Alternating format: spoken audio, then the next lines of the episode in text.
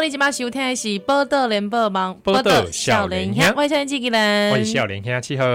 对，哎、欸，今天里是这个播出时间三月十八号，嗯，好，那太阳花运动哈，这到现在刚好也是三周年，三周年，嗯、对。那今天里那来宾呢，我们请到我们之前在节目中也是常常会呼唤到的人，好，吴瑞仁老师，对，哎、欸，基本上是。嗯，是中研院的台史所。副研究员。对哦，嗯、好，那叡人老师这个之前如果大家有参加一些运动的时候，哎、欸，有时候会在街头上会看见，嗯哼，好，或者参加一些哎、欸、一个讲座啊，哈，会谈看谈到这个吴叡人老师。那我们今天请到老师来到现场啦，啊，欢迎老师，欢迎老师。啊，谢谢大，谢谢两位阿玛各诶各位听众朋友大家好，好，两位少年的主持人大家好。好，我我以前对吴磊老师印象就是觉得，哦，老师好像会在台上突然拿出一首小诗，哦，会知道哦，以前真的是有有 被感动过。有有，你是说现在不感动？不是，以前当初啊，会有被这个契机是被感动的。哎、欸，有，真的，啊、这个是真的，因为哎、欸，我记得那个时候我。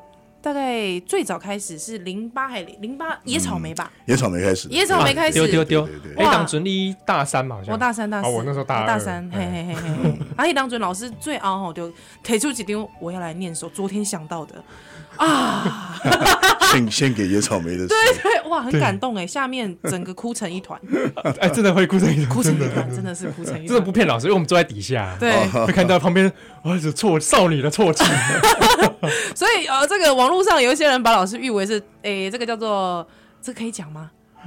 你说说看，我说说看，是不是？老师会那个？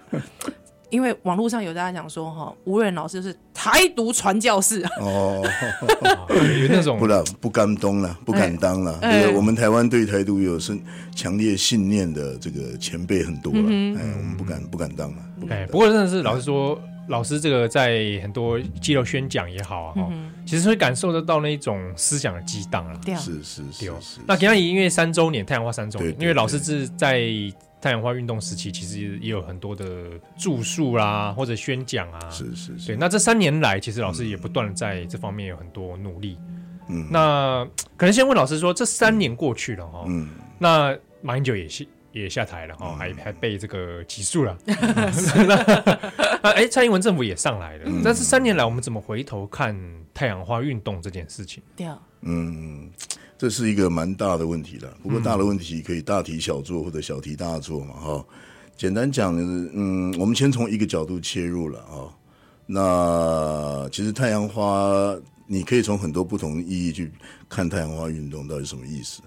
啊，不过朱老公。咱的听众朋友是关心咱台湾的未来，欸、关心台湾跟独立一战斗的时阵吼，啊，太阳花运动到底就台湾的独立或者国家的建国形成这些来，它到底在意味着什么呢？其实讲起来真，我对我来讲啊，我作为一个政治学者跟历史学者，我来看太阳花还归足清楚诶，它其实整个的年轻世代跨越了前一个阶段的蓝绿的冲突。还有那种族群啊，什么那些东西，突然之间整合为一，你可以看到一个非常清晰的台湾的意识，或者台湾国家意识、嗯、主体意识的爆发嘛。嗯嗯。然后摩羯田的立言功哈，我认为太阳花运动它其实象征的台湾作为一个现代的所谓的民族国家的一个成熟了。民族国家老师秀丹民族国家哈，民族国家不要乱讲。民族国家艺术系功，现在世界上很多国家，它这个民族不是指种族的意思了，这个民族指的是说一群人他们产生了一个共同的一个，他们基于某一种共同的历史命运啊，或者是共同的历史经验跟记忆，然后他们在一块土地上形成一个政治的共同体，然后他们产生了一种命运与共的感觉，南起一家人，然后我们要这个地方一起来做一个好的国家。一起共同的生活，哦、这种命运的共同感而形成的一种公民的群体，哦，这个在英文上或者法文我们叫做 nation。嗯，好啊，所以我们在讲的这个民族的意思，不是中国人喜欢讲的那种血缘的，比如说这个中华民族，他那个他那个他那个都是神话很封建的啦，因为因为我们的血缘永远都是有里面有很多差异性的，对对对，但东西杂变了，特别台湾这个时候在，台湾是觉得移民的时候在嘛，所以都是移民加原住民混在一块，还有外国人嘛，对不对？哎所以我们来共和民族国家意识是说，你的这个公民的全体、国民全体形成了一个命运与共的共同意识，嗯，同时在这个意识的基础上形成一个国家，哦，所以公米西公啊，台湾里面去分说啊，这个是不是不是。什么人？原住民，你原住民，原住民也是在这个广义的台湾人民族里面的一一员，所以他就但是包含很多对，他被包含在里面。他他是一个我我称为公民的民族啦，就是公民的。你其实你也不要用用民族国家这个中老公干嘛填料公诶诶改革改革，嗯，卖公改革可能是该混淆了哈。这因为这个问题讲起来话头等，阿伯林中老边讨论这个问题，你专门找个电话开一个时间，我来慢慢给大家看。啊，我今嘛简单讲的是讲吼，总是一拜来讲，太阳花的代表代表啥？台湾的国家意识成熟了，嗯，很成整个爆发出来，嗯，很清楚嘛。他他是整个台湾的社会，特别是年轻世代为代表，他们跨越了过去的那些分裂，他们形成了一个非常稳定对台湾的国家认同嘛。然后在这次上面，二三一八代表是对台湾面临的一个危机的反弹嘛，其实台湾下会一个自我防卫嘛，上面防卫什么？防卫中国的入侵嘛。中国这个入侵，他现在不是用打你嘛，他用买你的嘛，嗯，对不对？以前嘛，以以国在给你爬不好嘛，所以起码卖嘛，啊，以卖卖卖红他就透过买办嘛，所以他是中共结合买办，帝国结合资本家嘛，对，然后国民党当他的打手嘛。所以这个三合一敌人在攻台湾社会嘛，嗯，可是国民党本来以为说已经赢定了，对不对？那时候大家想，哇，马英九觉得很得意，对不对？没有想到整个社会爆发出那么强烈的反弹呢、啊。其实这个反弹不是从那时候开始的，是从野草莓就开始的。哎，野草莓，野草莓就开始，野草莓是第一波。记不记得野草莓是怎么爆发的？哎，集邮法是吧？对，但是那个契机就是陈云林，对对对，中共的特马英九刚当选，对不对？马英九当选，他很得意，对不对？志得意满。然后我们台派很丧志，对不对？因为那时候有阿扁的事情，然后选举又大败，对不对？整个台北就非常的灰心丧志。你现在比如讲国旗事件呢？啊，对啊，对，陈一林来，啊，为什么陈一林要来？因为他要来跟国民党签 ECFA 嘛，嗯，啊，他们已经要当，就是说他不管民间有什么反对，他就是强行要通过。那民间要起来示威抗议的时候，他就干脆用警察力量、警察暴力把你镇压，所以才出出现折国旗，或者你记不记得在中山北路上扬哦，上扬有有没有？警察进去里面，对哦，强迫把那个把他们的店关掉，有没有？嗯，然后他们强迫他停止他放那个台湾之歌嘛，对哦，那种警察权的那种，你知道那种暴走哈，那一次事件引发了那个年轻人嘛起来抗议嘛，就是所谓野草莓运动嘛，表面上是一个人权运动，其实一这就是。台湾的年轻世代为主体的新的公民社会，嗯，对于中国入侵台湾的一个抵抗的第一声，嗯。嗯，但是最大的特别是因为野草莓下伊娜哈，麦公伊娜了，笑脸笑脸朋友，因这东西哈对政敌较无经验了。所以他们都是素人。我也当初那因为我在我那两个月都从头到尾跟大家在在广场上嘛，我就了解啊。所以因员工一败，虽然政治上的目的没有达成，就是他们要求什么，弄不弄不成功嘛？因为因为他们大家的政治实力还不够嘛。但是那个 pattern 已经出来，一个一个形态都是公公民社会集结，向那个国家权力对抗施压，好。然后抵抗国家权力的某一些我们不喜欢的方向的政策嘛，嗯哼，他的形式已经出来。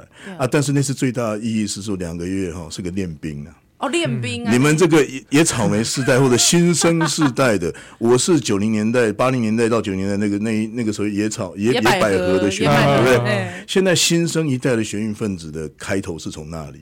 啊，他们刚开始呢都是素人，都没有经验。嗯，可是，在两个月在那边跟国民党缠斗，结果虽然政治上没有成功，但却训练出一批新的运动干部出来。啊，这批运动干部后来对很对台湾的几个本土力量有很大的帮助。对啊，第一个是民进党，他得到了很多新生。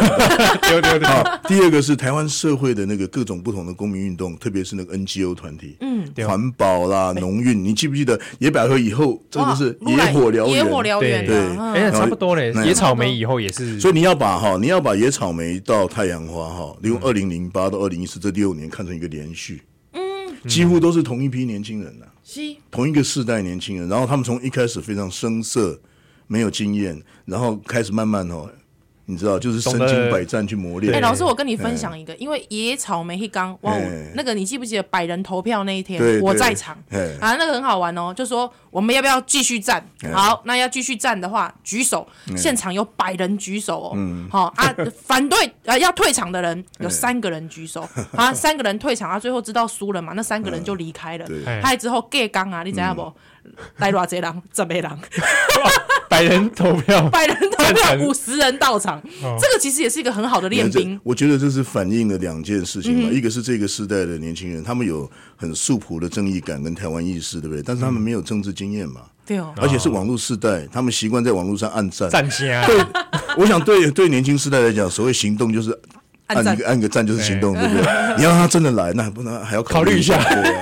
所以这个东西，这个都是新新时代的运动了。但是不管怎么样，那个运动最终哦，你可以说大家从没有经验到变得很有经验。经验的问题。而且一个是经验，一个是政治意识越来越巩固、越成熟嘛。嗯。到了后期，他们开始可以跟敢跟警察冲啊。对啊。哎啊，然后后来一开始哎，他们懂得去组织这个大型的那个示威。嗯嗯。好，到后来那个纠察队什么，我们我们这个世代的有帮忙做一些协助了，但大体上都是年轻人自己在弄。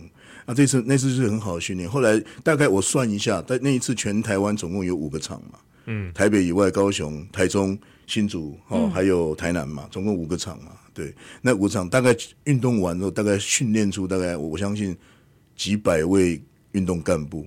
啊，后来他们变成了台湾的公民社会的新生代的那个那个，等于是说接班人。嗯，所以为什么后来那几年马英九？马英九当总统的时候，为什么公民社会很热闹？对，民进党呢，完全丧失了那个作为反对党的所有力量，对不对？对。这八年当中，请问两位，就是有效的制衡马英九是谁？就是这些公民社会，就是特别是这些年轻人。对，嗯，哦，他是那个时候也有被说啊，民党好像在这个这些运动上都没什么话语权。哎，因为因为民进党的那个正当性，因为阿扁那个事情哦，受到很大的伤害，士气很低，所以对他还必须重整，所以他还在重整阶段。还在疗伤啊，还在疗，而且民进党后来获益于这些学生，获益于社会运动。其实如果你就一直长远看到后来台北市市长选举，对对对，然后到这一次这个小英的选举，讲到洪仲秋，对洪仲秋的事情，对对对。其实有时候你就看到就发现，哎哎，又是你，又是你这样。啊，尤其尤其台北市长选举很明显，哎对啊。我们之前有访问过好几个人，就是他们在不同领域工作，对，就弄半天都是啊，原来当初就是你在团队里头，没错啊，当初你在太阳花的时候又在干嘛干嘛，没错。所以你可以看看，你要是把整个事情不要只看一个单一事件，太阳花不是突然爆发的，红中秋也不是突然爆发的，台湾社会不会突然出来，它中间经过很长一段时间的预热。一个 warm up 的过程，嗯，然后那最初的起点其实就是野那个野草，野草莓，也就是说陈云林来到台湾，陈云林台湾，我陈云林来台湾要跟国民党签这个约哦，我给他一个比喻了，叫黑船来航哦，你要是对对对，你不能嘞，对对，一八五三年那个哈英那个美国那个 Perry 嘛，那个培里提督有没有？让驾着黑船的强迫日本开港，对不对？所以签订第一个不平等条约嘛。所以那个陈云林就是中国的培里，他要来来这边黑船来航，来强迫台湾开港。对，那刺激了后来的维新的。是啊，所以整个的台湾这过去的八年其实就是保台嘛。特别是而且最大的一个差异是，第一个它是来自社会。不是国家，不是传统意义的政治精英，有没有？嗯，有没有注意到这八年里面，都主要是社会的、嗯、社会运动的，或者是各各行各业的。第二个是年龄上大幅的下降，年轻层的，所以完全是新生的东西，跟过去的那个民进党运动比较没有直接关系的这个时代。所以为什么它会那么有力量？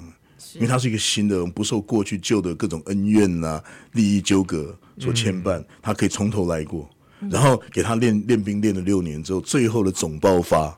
嗯，应该这样讲了，洪仲秋是一次超兵啊，对，然后呢，三一八就是一个总爆发。嗯，那个时候五十万人上街，五十万人，那你有没有注意到那个三一八其实没有停在三一八，大家从立法院离开以后，这你要知道还跑去跑去哪里了？接下来就是林义雄先生的绝食，你记不记得？所以太阳花运动跟反核是连续的嘛？嗯，这两个运动事实上一个挡住了服贸，是一个挡住了合适，有没有？对，所以那都是整，所以你要这种事情你要连续看。台湾社会力量的那个累积，还有它的成长，不是说一夕之间，它是在过去。马英，我们要非常感谢马英九，台独教父，他才是真正的台独教父。网络上都戏称他，没错啊，但是香港的梁振英是港独之父 嘛，对对啊，所以真正的港独之父，真正的台独之父是马英九啊，他他催生了这批年轻人，真的还没有他不行哎。对，马英九现在走了，大家觉得很无聊了。对。对啊，没有事情可以，对，没事情干啊，对，他就很无聊，对不对？是生于忧患。哎，不过老师哈，这个老师，您刚才提到说，两个角度嘛，这个角度是台湾未来哈，台湾民族国家的走向要怎么走？第二，现况，就是公民进党执政了后，那跨流公，哎、欸，好像整个公民社会或公民运动，感觉开始好像有一点点走下坡，或者是说近景，比如讲在做这个不分区立委的时候，有一些比如公 NGO 的或社运的，他们被拔擢到立委的这个里面之后，好像那个声音有消息可以的。我们先广告一下，待会回来我们继续问老师，好不好？关于台湾民族国家的未来，好，没问题。欢迎大家今晚收听的是《报道联播网》，报道少年兄，我是少年机器人，我是少年兄七和。那今晚很顶后门的是这个中研院台史所的副研究员吴叡人老师啊，赶快老师啊，吼，其实他很谦虚，因为老师讲说，吼，讲说这个。因为老师是芝加哥政治学博士，所以哈、哦，老师来一定要问他政治问题，不问他政治问题。下次可以聊聊音乐艺术啊，哎，也可以哦。那个我也很有兴趣。对，这老师的书就看得出来。对对对，哇，这老师厉害。哎，对啊，老师都这样有。该税丢吼，这个台湾民族国家级下面会其实是一个共同体。可是跟老师你之前诶最早之前大家非常认识的一本书《想象的共同体》，你翻译的嘛？对对，就关黑对不？对对。嗯。啊，其实这本书吼，这个它书名好听啦，《想象的共同体》。哎，所以就是，但是有时候引起误解，大概用想象意思是不是说这个共同体是假的、虚幻的？其实不是的。他首先先解释所谓的共这里面的想象的共同体指的。是什么呢？指的是说这个想象是主观的意思了，主观感受。譬如说哈，呃，我们现实当中抓不到。我们今天在台湾所谓等台湾能千三百万狼啊，我请问你，你何时真正看过这两千三百万人？对对对。可是你心里面觉得跟他们有点，嗯，一个概念。你心里面 psychologically 心理上你觉得跟他们是有联系的，有情感的。嗯、我们今天看到台湾要是出现地震、风灾，嗯、我们看到报纸上。我们会对每个灾区的地方的战役，我们有共感，嗯，啊，会有这种感觉。看到王建民在美国，他的胜与败，欸、我们会有感觉。看到这次的经典赛，我们的屈辱，我们感到 会感觉，会感到悲伤。这种虽然你没有办法在实体上真正去把这两千三百万人找在一起，在同一个地方，然后你去看到他。但是你知道，在情绪、在情感上、在心理上，你知道我们大家互相是连接的，而且这个想法不是只有你一个，是大家都有共享的。所以他的想象的意思是指的是这种主观的、心理上的，在认知上哈，我去想。虽然我被问了多少遍呢？哦，不要紧，因为我搞这个猪搞挺酷啊。对啊，阿内贡，阿内贡，阿内贡应该还算可以理解。清楚，清楚，是啊，所以阿内贡想象共，咱卖咱今嘛吼，今仔咱这是那个咱的观众朋友大概来做一个分享。嗯，咱不需要讲像这一种专有名词。对啊，对啊。啊，一本书到底是在讲啥？简单讲就是在讲像讲咱种台独啦，台湾要建做一个国家，要建国，这种思想吼。这世界上不是跟他台湾人想要建国嘛？嗯，差不多两三不了八年来，就这国家的人民，都很多国家人民有国家的想要变成一个更完整、国家认同更强的地方，然后呢，没有国家的人民想要追求自己的国家，要自觉、要独立嘛。嗯、啊，这个这种循环是为多以来，好、哦，它是如何来？然后它一，然后它如何扩散到全世界？然后形成现在，然后这个情况该不会啊，引发了就这人要去追求实现建立自己国家的梦想。这种运动呢，这种想法叫做民族主义，啊，这种运动叫民族主义的运动，或者是古独立运动，啊，这种运动呢，在过去两百年为为法国大革命以后，嗯，非常激烈的改变了这个人类的世界地图。第二，两百年，两百万年前，世界上的地图你个拍开看嘛哈。都是大帝国嘛，对啊，对啊。帝国是什么意思？帝国就里面的很多不同的人种啊，各种种族族群这样混在一块哈。嗯、啊，它没有一个很明确共同的像同质性嘛，哎。啊，可是呢，这两百年那些帝国基本上都瓦解掉，瓦解了，全部都裂开了，然后里面的很多各自比较小的群体。他们去寻求建立自己的国家，一个自己的 nation 这种对对对对对。啊，这种 nation，你讲觉得自己是 nation，它的基础很多啦，有的是用语言，然后有的是比较客观的，比方说犹太人是用宗教嘛，嗯、哼。啊，以色列人用宗教，啊，有的是用经济共同体，或者是有的是用历史怎么样，所以有的是用客观的，有的是用主观的，但是这里面没有一个说很很科学的方法来界定什么时候一群人。他们觉得他们是一家人，他们想要建国或独立。哦，所以我举个例子嘛，你讲语言构不构成一个民族，不一定啊。也有人说啊，中国人最喜欢讲你讲中文，所以你咱们都中国人嘛，对不对？那我就问你了，那全世界讲英语的英文的有多少人呢？那是不是咱们都全部都是英国人？全世界的 English speaking people 是不是全部都是英国人？都是一个 nation。一个民族可以有多种语言，像瑞士里面就有讲三种语言，对对不对？比利时讲三种语言，对不对？但是呢，也是一个民族可以讲很多种，然后很多种，就是说，然后呢，语言这里面是完全是那个，所以说这里面语言跟那个自己的民族界限之间是不重叠的。嗯哼，魔攻一点一点爱安诺嘛，就是说，所以说你没有办法用语言去界定他们，对不对？嗯、所以说很多时候为什么这群人，譬如说台湾人为什么会凑？为什么会刚刚好？就是这些人在这个地方，就都会呢。啊，黑人那个东西叫做历史偶然，啊，没有什么道理。历史的命运，嗯，起源是没有道理的。对啊，譬如说，为什么我们的祖先们好先来后到会来到台湾？黑不斗笠嘛，很多的历史偶然，很多因素，他们一开始也没有想要要在台湾建国啊。嗯，可能很可能是，比方说华南的什么饥荒，对啊，或者他们要移移民，要移出来找到更好的生活，或者是原住民族原来这边过得好好的，突然间摆浪来了，他没办法。然后呢，结果再加上什么，哎，东北亚的什么的那个地缘政治的那个帝国的争霸之后，大家就把这个领土占过去了，或者荷兰人因为要做生意，然后就就建了滩头堡，这些东西都是没道理的，都跟台湾人本身无关。但是这些历史过程。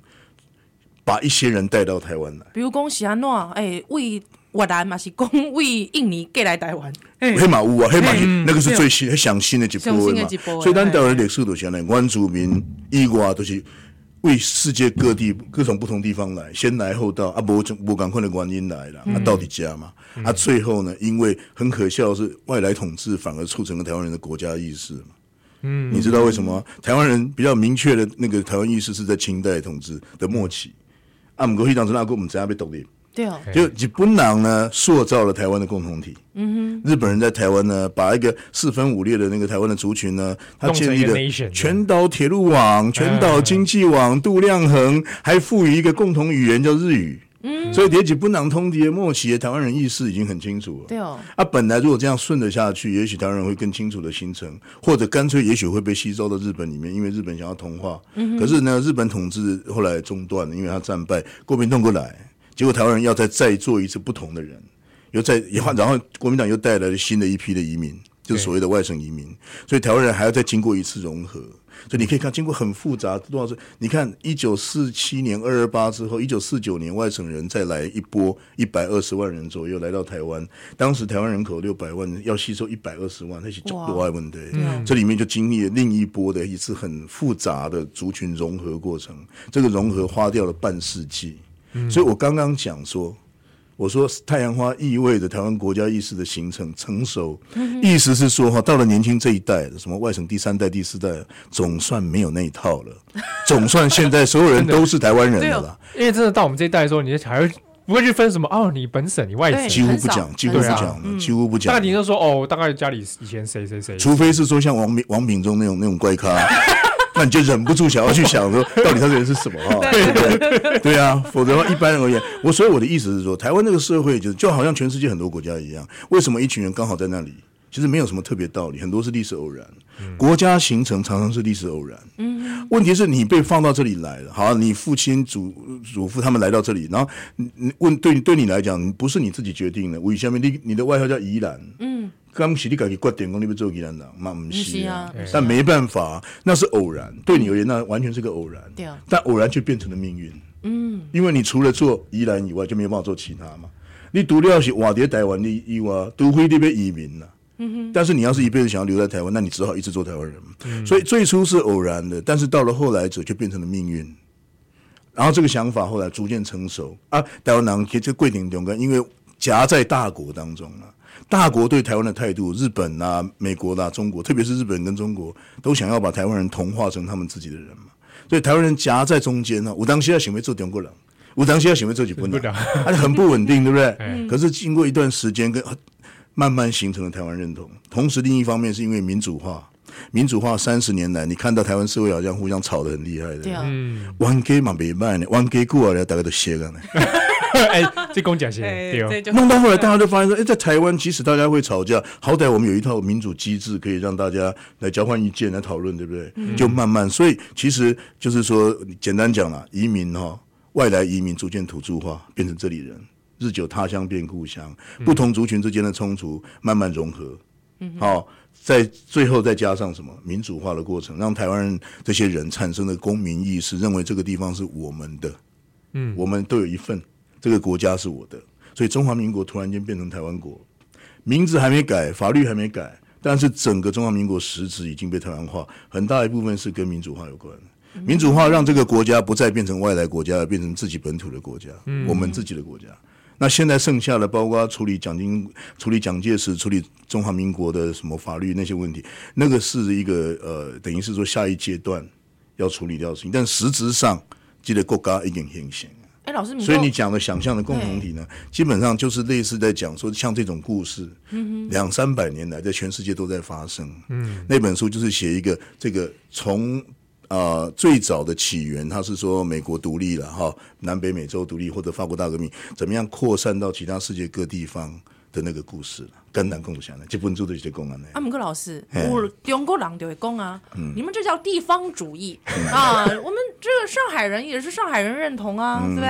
啊，这个厦门人也是厦门人认同啊，对不对？北京人也是北京人认同啊。中国人觉得全世界都是地方主义，中国人觉得美国国家认同也是地方主义，他们觉得川普也只是一个乡下人而已。中国人对他们觉得他们 这个叫做帝国主义的想法，对，因为他们自己觉得有点还有点天朝的那个天对天朝的思维，天朝呢是中。国传统的用语嘛，哦，天天朝表示它在上面嘛，对不对？哈、嗯，然后帝国是西方社会科学或历史学的用语嘛，对，对不对？但基本上本质上是类似的，这样，所以他们的这种天朝主义或者帝国心态很强，这是第一个了。第二个是什么？他们对台湾不大了解，台湾人的意识哈，不是说像像中国的地方意识那样，台湾人的意识在日本时代，第一才出现第一波跟台湾南共没懂的，或者要追求自己命运自己。台湾是台湾人的台湾，对。这个运动的出现的时候，你知道他们当时引援引的根据是什么？他不是什么中国的联省自治运动，他不是那种。他当时蒋渭水，特别是他们第一，他们当时去做请愿，或者是他们当时在台湾青年社在主张这个台湾人有自觉权的时候，他们主张的是国际法的自觉权呢。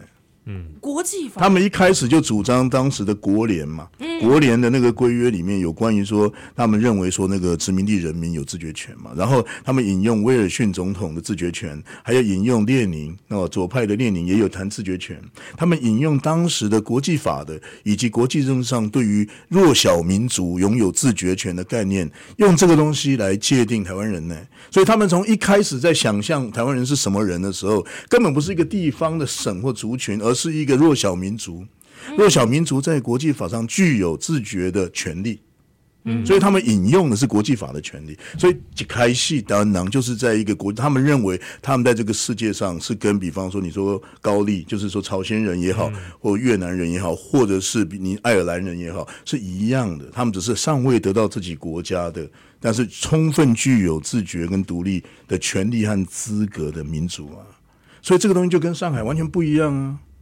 而且我讲第三点，嗯、事情还有更好笑。中国人哈、哦，他们现在看的历史都是官方历史，所以他们其实需要一个反课纲运动。哎，我真的真的，啊、我但是也看过他们那些课纲，我觉得我们应该把王小波送给送给北京，对不对？啊，对。不过话又说回来，王小波这种可以在北京算小 case 啊，因为中共最厉害的就是说哈，中共写历史是连历史都要透过党的决议啊。哦。中共党史有一篇很有名的决议，叫做《关于党史问题的几个决议》。我们我们中国共共产党过去在什么时候做什么事情，不是不能交给历史学家来做，要由我们党内部党中央决定决定。因为我之前听过在央视他拍历史纪录片，对，他就说他之前也是拍那种哎，也是中共的这个军史啊，对，然后就说哎，那那个城里面可能饥荒死多少人？嗯，哦，他说啊，依据这个资料应该死可能哎死不少哦，百几百人。呈上去之后被打回来，对啊，就被打回来。说为什么打回来？因为党中央说不行，这个地方规定只能死多少人 啊，死少一点。没错，你讲的你讲的完全符合我跟那个导播就说啊，哪有人这样做的？所以在中国历史真相是要由党来做决议，死多少人也是。没错啊，就不要讲说，不要说历史，连科学都是不是雾霾吗？现在不是说根据他们的规定吗？那个医生不可以不可以在诊断书上写说你今天气管是因为雾霾，雾霾，哎，因为这样的话对国家形象不好。对呀、啊，是啊，是这个。所以我现在要说明的是说哈，我为什么要回我回到你刚刚提到那个上海或什么所谓地方意识哈？中国以为这些地方的那个想法，所以省的那些认同。啊，都是地方意识。事实上，在中共在五六零五零年代以前的中国，很多地方他们那个省的意识，有时候是介于省跟国家之间的意识。最有名的一个例子就是湖南嘛，嗯，湖南曾经有过湖南独立运动，嗯，在大概一九二零年代的时候，然后湖南独立运动的很重要推手叫做毛泽东。然后毛泽东年轻时候写过，我记得有外国学者有写过，外国写一个对，写湖南湖南人跟现代中国，对对，他就要说明说湖南人认同跟 Modern China 之间，它其实是一个暧昧的东西。它有很长一段时间，现代中国到底它就是现代中国跟它的各个省之间的关系，是不是真的是中央跟地方，或者国与省，还是说不同的国家之间的关系？这是非常暧昧，没有稳定下来。中国整个被统一跟稳定下来是。中共革命以后，嗯，一九四九年中共建国以后，才第一次统一了中国。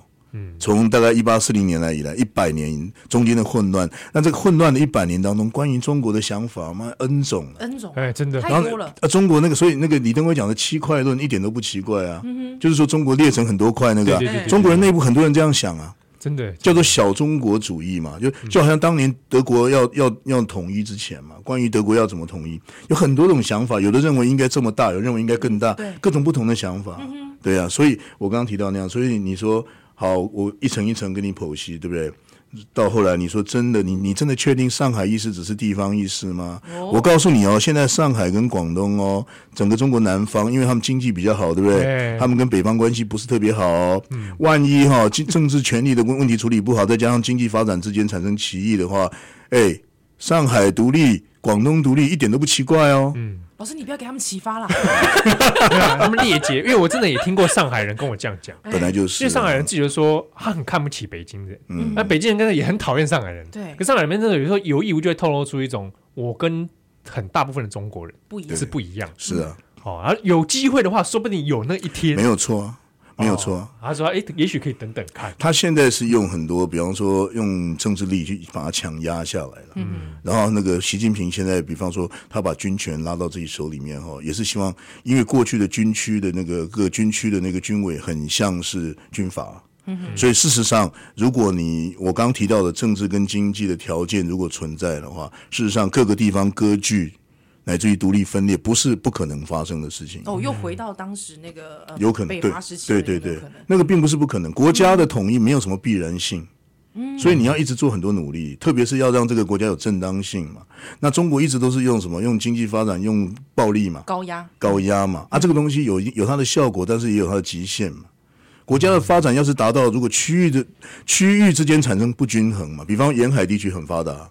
比方说内陆很很贫穷，然后比方说北方是是政权，南方有钱却没有权，北方有权用权想要去去抢钱，压制什么？这种情况你就会产生区域性冲突啊。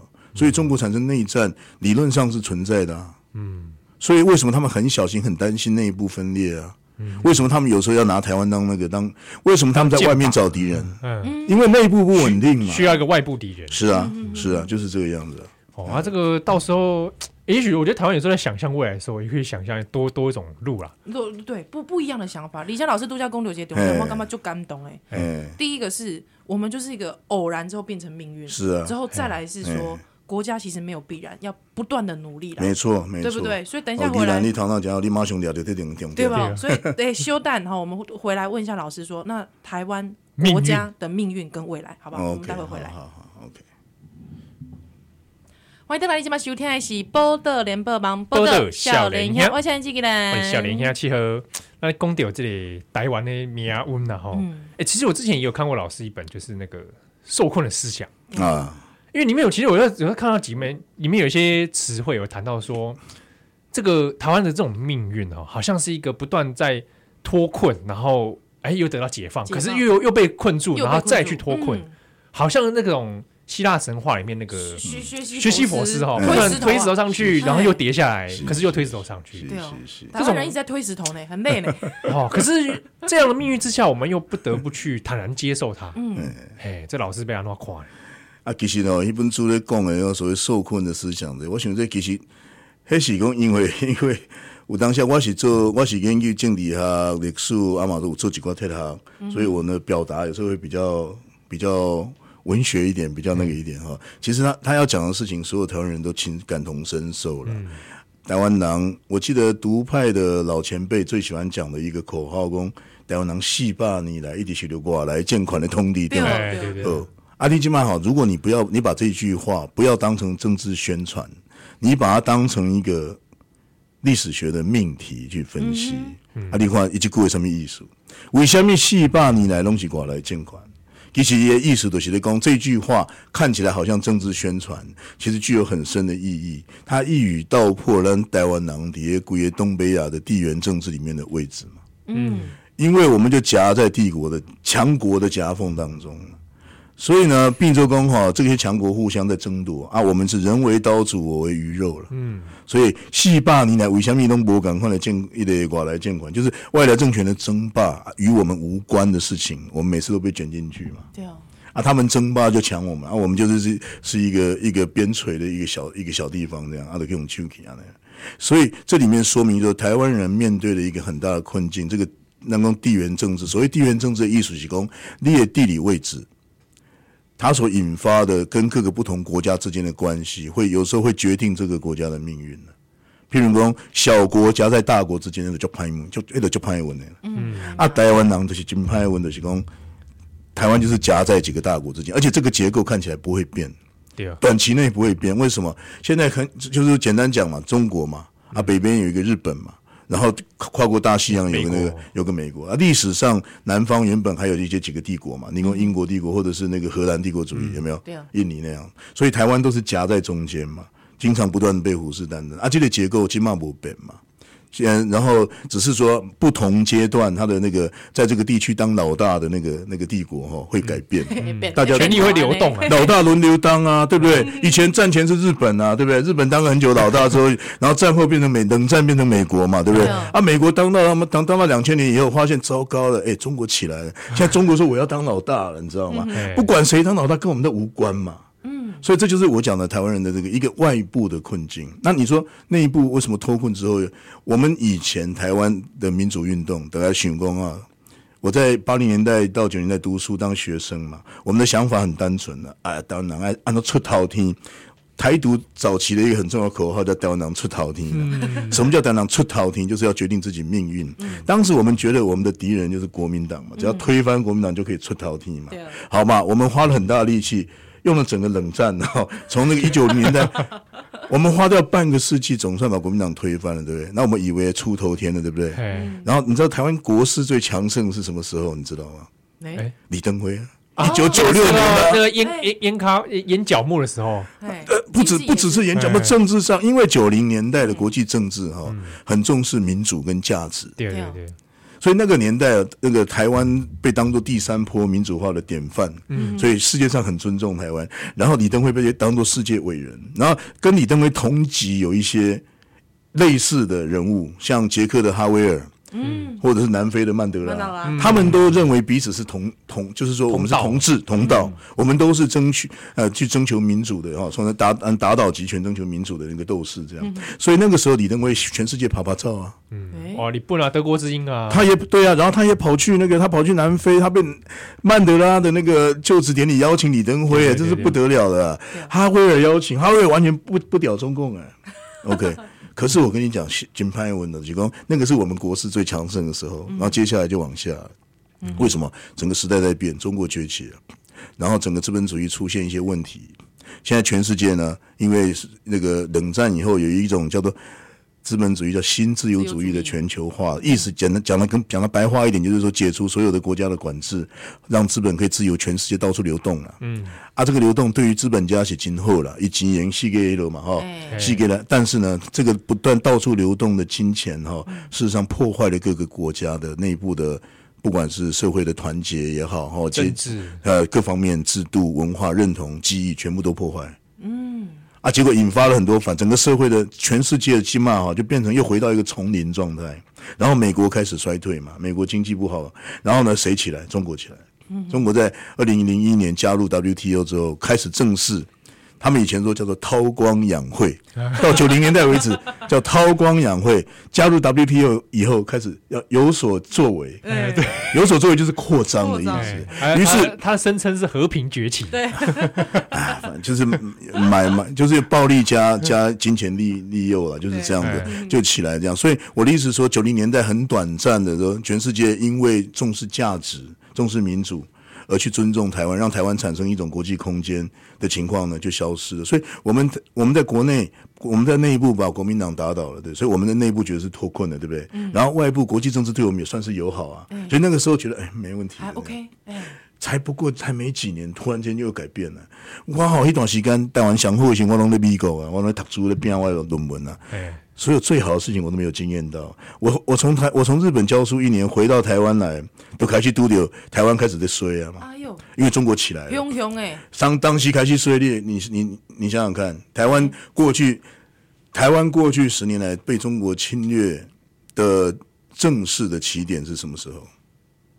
正式的起点，飞弹危机二零零五年，飞弹危机是九零年代。九零年代，我是说这一波新的这十年的两千年以后，嗯，就是二零零五年许文龙被迫投降嘛。啊，奇美，嗯，中国以前在九零年代还不敢，还没有办法处理许文龙，对不对？许文龙一边讲台独，一边去中国赚钱，对不对？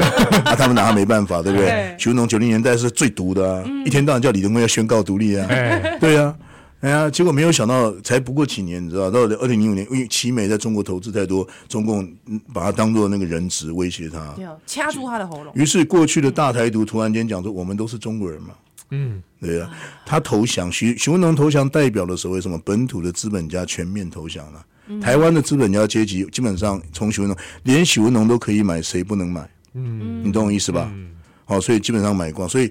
对他等于是说台对他中共对台湾的包围跟经济的侵略是从二零零五年开始，啊，排水修理都一道从那瞪来，啊，瞪来都开始独留，这十年来台湾一路下滑，所以我们以前以为脱困了之后，才发现他妈的哪有那么简单，嗯，才以为脱困头一抬起来，糟糕，更大的 铺天盖地的罗网又来了，对啊，而且更厉害，现在更厉害。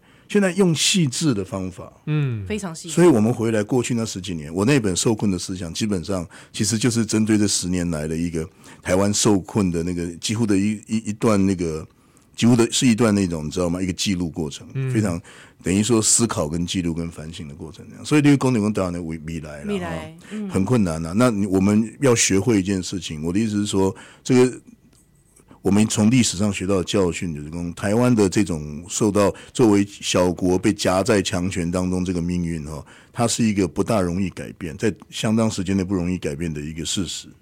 这个是我们要为要争取，而且现在更糟糕的是，我们现在面临到的是一个呃，对我们非常不友善的一个强权在崛起，嗯的历史阶段。你们两位都是读历史，都知道历史有时候有个阶段，嗯，中国崛起。九零年代开始，然后中国的扩张，两千年代开始。你以为中国马上会瓦解吗？不会啊。会。所以接下来我们可能要预期一段至少半世纪以上的一个中国的很强大的时代。对哦。美国不一定会，美国不会瓦解了，但是将未来可能就是二元强权或者是多元强权。嗯、那不管怎么样，中国台湾都不会像过去冷战时代那么爽。嗯。就是美国保护你就好了嘛。现在没有用了，现在台湾夹带到美国有他自己的考量。他可能会为了为了跟中国的那个一个经济利益。博弈，嗯，而利用台湾嘛，嗯，川普对台湾的利用已经很明显了，这样，所以这东西外一水工哦，我不是我们是在唱衰了，不是要唱衰，而是说哦，我们不要有幻想了。你至少别坚持你想要做一个台湾人的话，哈，嗯，你你得要先，你要从脚踏实地，你要先放弃一切幻想，你不要以为说强权强国，美国人美国阿多来给你来给你救，没了，他他只要要随时看时机，时机拜拜，他就把你卖掉了。嗯，美国在一九五四九年到五零年代的时候，曾经玩过台独牌了，嗯，所以那时候他接触了廖文毅，对啊，他们的组织，后来就发现说，哎呦，这这州其实太弱了。你们台湾人的实力太弱了，所以美国人根本不会随便利用，美国人不会随便帮助你。美国人要帮助你是什么时候才会帮助你？你知道吗？三一八给我们一个很大的教训。我讲一个三一八故事，你就知道说台湾人未来在哪里。三一八的之前哈，三一八发生在二零一四年的三月，二零一三年的十二月哈，我们中研院的那个政治所邀请了一位芝加哥大学的国际政治的学者，叫做 Mearsheimer，哎，我的老师，我熊过一课。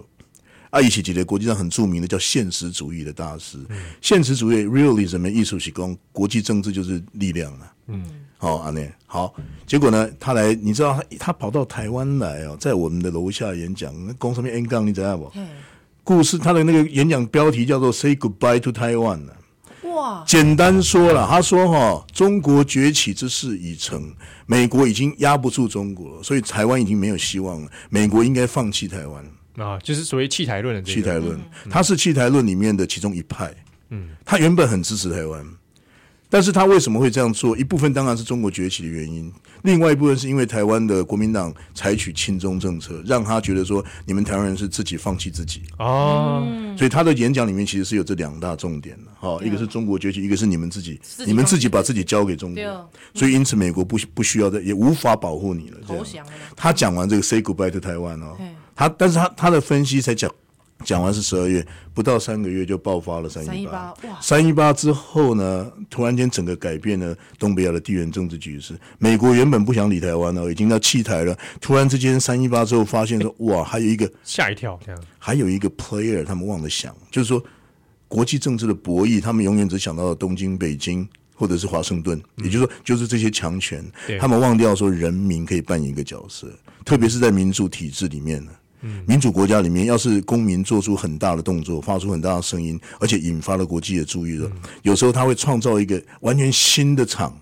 嗯、美国就利用开新局啊！你知道美国为什么要重新回到？你为什么现在看到什么什么重返亚洲这个？你特别是对台湾开始好起来，三一八那是一个关键呢、啊，因为三一八让美国发现有一个新的牌可以打。嗯，因为台湾人展现了强烈的自主独立的意志，不要被中国兼并。美国人这样子判，他们是用这样去判断的。好，既然这样，中台湾的名气可用，于是他就顺理成章说：既然人家台湾人都要主张独立或者主张民主，所以你不应你中我们应我们就有一个应该这样讲，我们就师出有名了。哎，简单讲，顺水推舟。简单讲，你如果要美国来保护你，首先你必须先展现你的实力了。嗯，展现你要独立的意志，还有展现一定的实力了。你展现出来之后，然后美国人呢才会用很艺术的方法，嗯，用非常 artful、非常有 technical、非常非常非常有技术的、非常技巧的方法哈。他不敢直接进来，因为他不美国人最怕被说是帝国主义了。这段香港朋友要认真听。所以你们自己要展现实力。我跟你讲，我所以说你问我说，我们台湾受困的，尤其是地缘政治、国际政治的这个结构，相当时间内不会改变，而且可能会越来越糟糟。在这种情况底下，我们就确实可能要必须要在游走在美国跟中国哈，就是也就是说，我们可能必须要靠美日同盟来协助我们对抗中国。但是这个不是理所当然的。那在什么情况？你自己必须要先很强，你必须先展现第一个，你有强烈的意志，你就是绝对不给不给中国管，我们就是绝对要独立这个意志，而且你要传达让国际知道这是第一点，第一点就你有要向国际国际展现你有一定的实力，嗯。哦，当然你可以再加上一点了，就是当然经济啦、政治跟军事都要，再加上一点，你要上，你要向强权以外的国际的公民社会证明说，我们台湾是一个好国家，台湾是一个进步的、有文明的、对美好的国家。于是很多虽然没有掌握实际权力，但是他们事实上呢，他们是有一点正义感的那些国际友人，他们会珍惜台湾。现在越来越多国际友人认为台湾是一个好的社会。好的国家，比如说他会对呃，比如说对同志友善，或同志的友善、民主各方面，然后在整个社会井井有条，嗯，好，人民非常文明，有有非常有文明价值，非常的那个等于说富而好礼，像这样的东西，事实上也构成一种国力了，嗯哼，所以你可以看要有意志，要有威吓的能力。有那个实力，还要有一种这种所谓 soft soft power，, power 你要把它整合起来。所以我跟你讲了，客观现在困境是很不容易打破，那个是大的结构了。对，所有的小国都是这样，做做小国的国民是就衰了啊。我告诉你，啊，大家最当然，啊，但是所以我即摆讲，你讲不，咱大家即码都爱看开。为为什么我今天讲这些不是讲要唱衰，而是说大家看开。王玉德教授，你们听过吗？嗯，他是很有名的这个那个台独的历史学家嘛。嗯，他在他的那个台湾苦闷的历史里面。他就写这个战，从战前写到战后，他中间有一个很重要的一个很有很有意思的论论证。他说，台湾每次经过到那个一次外交或国际的危机，就会出现一波移民潮嘛。对、嗯。好，他就然后他就接着讲了一句话，非常重要的一句话：各位听众朋友，大概挑金，剩下来的就是台湾人。筛选的机制，无造的都是变台湾人。所以讲，你今仔台湾，咱咱今仔来家卖讲好听话，哦，咱个台湾呢，会拄到一件困难的境界，讲给大家听，让大家了解。意思说，你不要再去幻想。嗯你要自立自强，对不对？对啊。OK，好，你做一个决定啊，你已经做决定啊，你已经移民了。反正台湾人也是很很活跃，向向国际跑嘛。嗯、你你想走的你就走，没有关系。但是决定要留下来的，你就要心理准备。好，嗯、你要付出一些代价。对，公你怎样的，你会过过，这是一个好的国家，我们也也很希望把它建设的更好。但是我们有一个很糟糕的敌人。嗯，好，那怎么办？我们要面对这个事实，然后我们要付出一些，比方说要承受危险，要担惊受怕这个代价。我们还要承受一些这个出国这种侮辱、这种欺负啊，那样就我们没有办法参加国际社会的那些代价。我们要忍耐这些事情，啊，这个代价付出之后，然后我们要努力的去，我们用自立自强的方式啊，国际社会是有可能来帮助你。但是，即使是最现实主义的逻辑，也告诉你说，你一定是要先自己展现意志跟实力啊，他们才会过来帮忙。嗯，所以你今天不是讲家己讲单打刚刚你讲咱，所以千万唔当咱这台湾人的朋友，千万唔当你讲，哎呦，美国人会给你报，来来来给你倒上。第七舰队也跑过来了。你这么看，各位你们注意到，川普现在这两天已经要习中习习川会，对啊，你看他们谈他们的几个几大几大主题之一。你看他把那个那个中美的贸易问题跟台湾问题嘛，嗯哼，link 在一起嘛，对啊，对啊，我来讲，对对，川普来讲，台湾问题就是一个可以 negotiate 嘛，可以可以谈判的一个标的嘛，又是筹码了，又来了嘛。所以我刚刚在讲台湾就是强国强权争霸之间的筹码，这个事情又在上演了嘛。你还还不醒过来吗？你要过来阿过来喊名，阿过来做吧，阿过来喊名，哎，所以爱气起来了。老师最后诶，最后十秒。好，来给我们听众朋友一句话。既然我们今天邀请到台独传教士，太不容易。来，最好最后一句话，来，台中朋友，